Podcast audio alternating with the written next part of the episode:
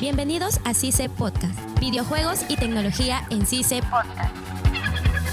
Hola, ¿qué tal amigos? Yo soy Esaú Colán Kevin Yance. y Álvaro Jauregui. y hablaremos de un videojuego muy particular, muy famoso en los últimos años. Y es... El Dota. Dota Dos. 2. El Dota en sí, porque el 2, 1 o Warcraft o lo que sea, sigue siendo el mismo juego, misma, misma estrategia. Misma Todo. dinámica. Tiene la misma dinámica. Muchos, muchos de nosotros iniciamos con el Warcraft, si mal no recuerdo. Eran. Había distintos parches, o sea, eran bastantes formas de jugar. Sí, la verdad que sí, había un chingo de héroes antes y cuestión de que ahora solo hay 28, ¿no? Sí. Por ejemplo, o que no, 48, pero me estoy por ejemplo, ahora Y cada vez sacan más. les voy a hablar de mi época. Yo soy el mayor de todos ustedes. En mi época de cole, Dota comenzó con War, con, con, con Warcraft. Con Warcraft, claro. En la 3. Hay que comentar un poco sobre la historia de ellos, ya que es, una, es un juego que es de la empresa Blizzard En- Entertainment. ¿de acuerdo? Que es un juego que eh, Blizzard tiene una gran cantidad de juegos y Dota es el que ha superado o ha cubierto sus expectativas. Ahora, hay que ver que este tipo de juego fue, comenzó en, en Warcraft 2, ¿de acuerdo? Ujú. Eh, Front Strong, donde eh, los bandos no eran los Radiant o los... Dire. Radiant, eh, Radiant y Dire, sí. Claro, no eran, sino eran los elfos contra los muertos vivientes. Exacto. ¿ya? Y yo me acuerdo en ese tiempo que era un poco más difícil conseguir las armas, Sí. otra vez combinar, no como ahora que ya te indica. Claro, era, Tiene como, como una especie de instrucción para completar las armas o armarse, por así decirlo. Exacto, era un héroe, era un juego en el cual durabas dos a tres horas para jugarlo, no una sola partida, ¿verdad? No, Se demoraba, no, a veces cuando éramos pros, pros, yo me recuerdo que salí del cole, éramos pros, pros, nos llevábamos dos horas a dos horas y media en jugar todo. Una partida. era, eh, Y durábamos una buena cantidad, eso sí te... Sí, era jugar una partida por día nada más porque si no te ibas todo el día ahí. Sí, sí, sí, de todas maneras. Pero ha ido evolucionando. Si vemos la expectativa o el cambio que ha tenido desde Warcraft al Dota 2, actualmente han mejorado muchas cosas. La verdad que sí. Una de las este, cosas notables que sí ha mejorado bastante este juego es los gráficos. ¿no? Sí. Ahora son demasiado realistas. Bueno, no realistas porque son héroes mitológicos, pero o sea, me refiero a que se nota como, como piel real, Sí, sí, sí. sangre real y esas cosas. Esto, por ejemplo, he tratado de jugar un poco sobre acerca sobre Dota. Me pareció un poco más fácil. Para mí me pareció un poco más Sí. fácil. En el sentido de que o sea, ya tienes todo. o sea, no- es como si te fuese, agarras tal arma, anda, ve por la otra. No te, no te pone a cranear, sino te pone ya las Exacto. cosas fáciles. Eso es lo que- Por eso Ah, creo bueno. que hay muchos jugadores de, lo, de la antigua o de la vieja escuela que, que cranean o se matan el cerebro con los, lo- a los dichosos niños ratas que les llaman. Sí, sí, sí, Porque yo he visto jugar a mis amigos que son mayores que yo, tendrán pues 25 o más.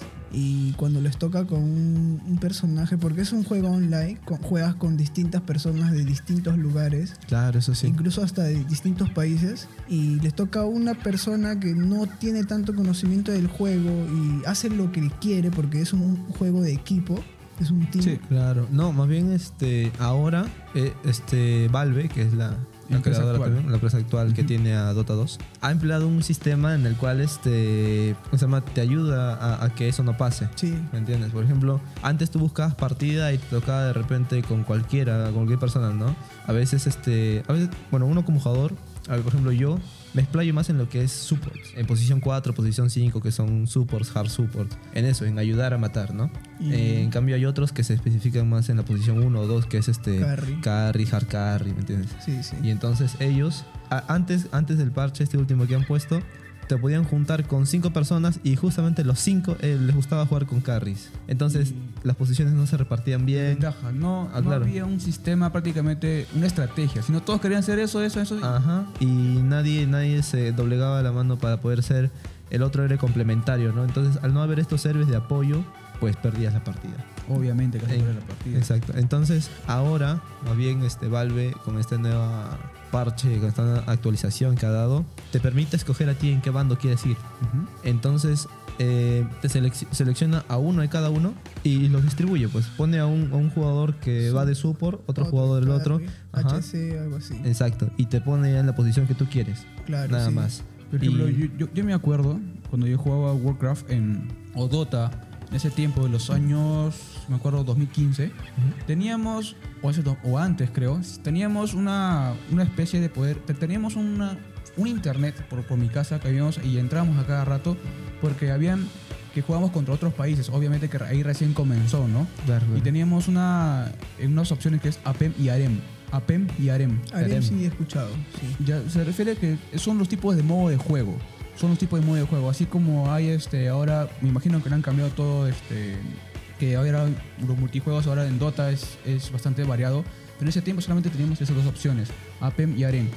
Es un poco, un poco más difícil, ¿no? Pero en, de, eso, de eso yo he aprendido esos juegos de estrategia. Ahora hay que ver también que ahora este, hay torneos ahora en esto. Y Ah, eso sí, las internationals que se da. están pagando bien. Eso Creo que sí, esto, si no me va bien en comunicaciones, me, muevo Creo, creo Claro que, que sí. el premio al ganador es algo de 5 o Bueno, 3, 4 millones. En el primer, en el primer este, Dota International que hubo, el premio era 500 mil dólares. Pero ahora, mira, tanto ha subido que ahora es- el premio es 20 millones de dólares. La- un- tenía una bolsa así de 20 y tantos millones de dólares. Y hay, hay teams que se, se hacen, por así decirlo, profesionales en eso. O Claro, sea, y hay son- famosos con Son eso. jugadores profesionales. Yo, Mira nomás los estadounidenses, loco. yo tuve la dicha de ver a. No, no en vivo, sino que. Con las transmisiones, claro. ve- ver a Navi. a A Navi. Natus Vincer, claro, Exacto. como que no. Y había un brother que era Dendy, si no me equivoco, Es un que pro. te, te jugaba con un pushge, con Ajá, push. Puch. Y, brother, tenía unas jaladas. Sí, era un Sí, capo con sí. ese héroe. Bueno, es, ¿no? Hasta ahora. Incluso ah, tiene este. Tanto ha sido. Han tanto han marcado con ese héroe, ese joven, que este. Dentro del juego le han puesto un ítem. Este. Al mismo héroe que identifica al jugador, ¿no? Por ejemplo, le han puesto un muñequito de él, como un muñeco este. de peluche. ¿Ya? Que el, que el héroe usa. Que el héroe lo tiene colgado en el cinturón. Y es Dendy, pues. Es el jugador.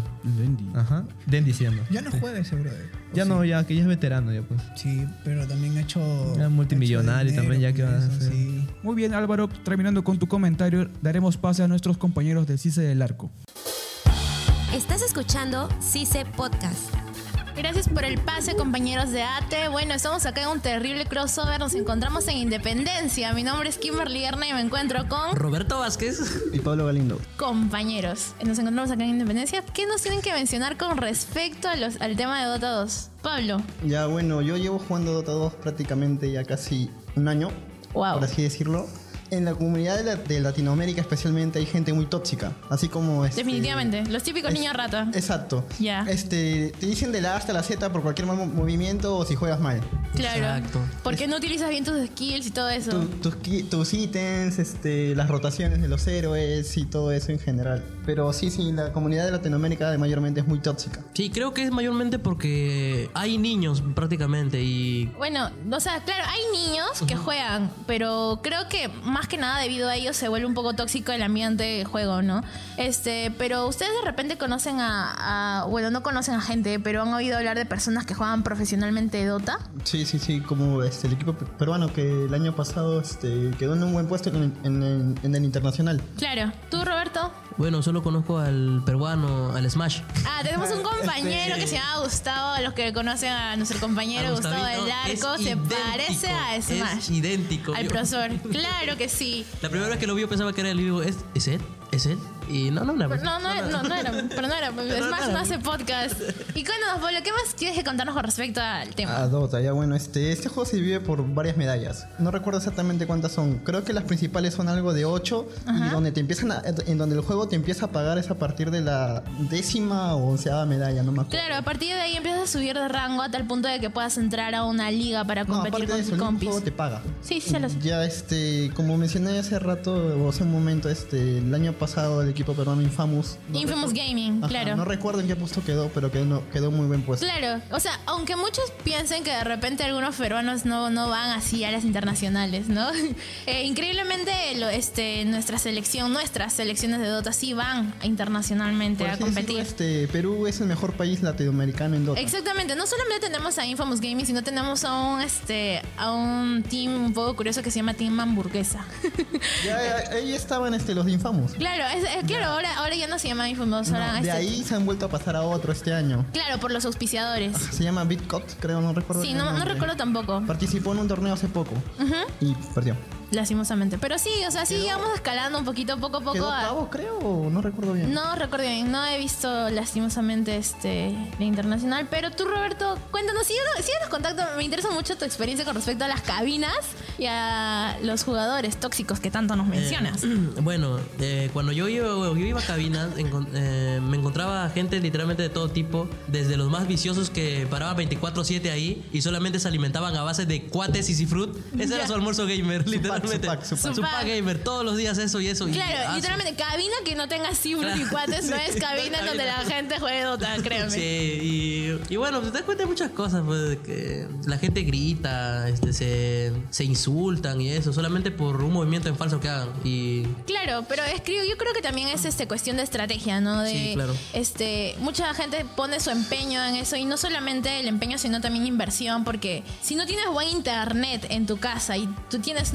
999 de ping, obviamente te vas a tener que ir te vas a tener que ir a una cabina con fibra óptica y todo. con fibra óptica Sí. para que el juego te corra bien y también tienes que invertir porque ya no es la típica cabina este, de computadora, monitor, dinosaurio, sino tienes ahí tus pantallitas, pantalla plana así bien Tu- bonitas. Tus, tus, tus manos con lucecitas, tus teclados con lucecitas. Claro, Sí, y sí, ahí ya no cuesta un sol. No, dos Pues- soles o dos cincuenta, creo. Claro, en Arenales, compañera, La te recuerdo, te recuerdo que vamos en Arenales. Y lo más curioso de esos lugares es que literalmente en Arenales las personas que hayan podido ir, hay cabinas en donde literalmente te dicen, este, una hora gratis, en, supongamos en este, el tamaño de fuente 80, y luego en tamaño de fuente 2. Sí. Desde las 8 de la mañana hasta las 9 de la mañana. o sea, y la gente va ahí, ¿no? Pues para tratar de ahorrar un poquito y practicar. Solo para dotear. skills de Dota. Claro. ¿Tú dices que has ido a cabinas? ¿Te has tocado con gente que ha botado la silla o ha golpeado mesas? Ven, o algo? hasta, hasta las ha roto y el, y el señor que alquila ha tenido que botarlos. Yo he visto, Y sí. que no se querían ir. Confirmo, afirmo, de verdad. ¿Sabes por qué? Porque yo he visto cabinas en donde han puesto la foto de los patitas que, que malogran los, los, las cosas. Pues de verdad, hay a fotos ese en men no le hagas entrar, a ese men no le alquiles, o que si se no, vaya a su casa. persona que, que rompió algo porque le perdió la partida, le malograron la partida y rompió un teclado, o hasta gente que se lleva el mouse, o gente que juega horas y no paga. También me ha pasado, de verdad. Es que supongamos que estás apostando, pero ya si perdiste la apuesta ya no tienes con qué pagar, entonces la gente se va corriendo. Ahí está tu foto, me falta siempre en No, pues. Bueno, amigos. Acá estamos con el crossover de Independencia, con el arco de Independencia, obviamente. Con ustedes estuvo Kimberly Arna. Roberto Vázquez, Y Pablo Galindo. De regreso con a ti. Estás escuchando CICE Podcast.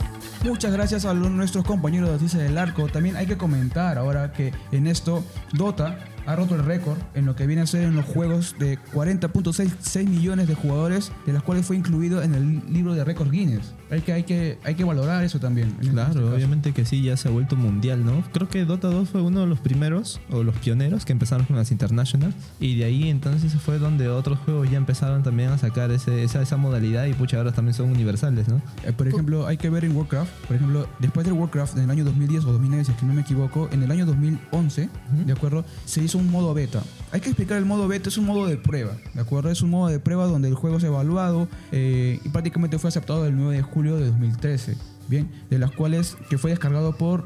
Hay una, hay una página llamada Steam. Steam, sí, claro. Ahí, Se- ahí comenzó todo. Ahí Exacto. comenzó la historia de Dota. Ahí comenzó prácticamente la- la- las cosas que, que realmente conocemos hasta ahora. Siguiendo con el tema de mundialmente famoso Dota, creo que compite con una de otro juego League of Legends. También, pero ha salido últimamente, bueno, en estos años, otro juego más. LOL también, ¿no? Hay varios juegos que League, están... League of este, Legends es LOL. ¿Ah, sí? Ah, bueno, LOL. yo... LOL.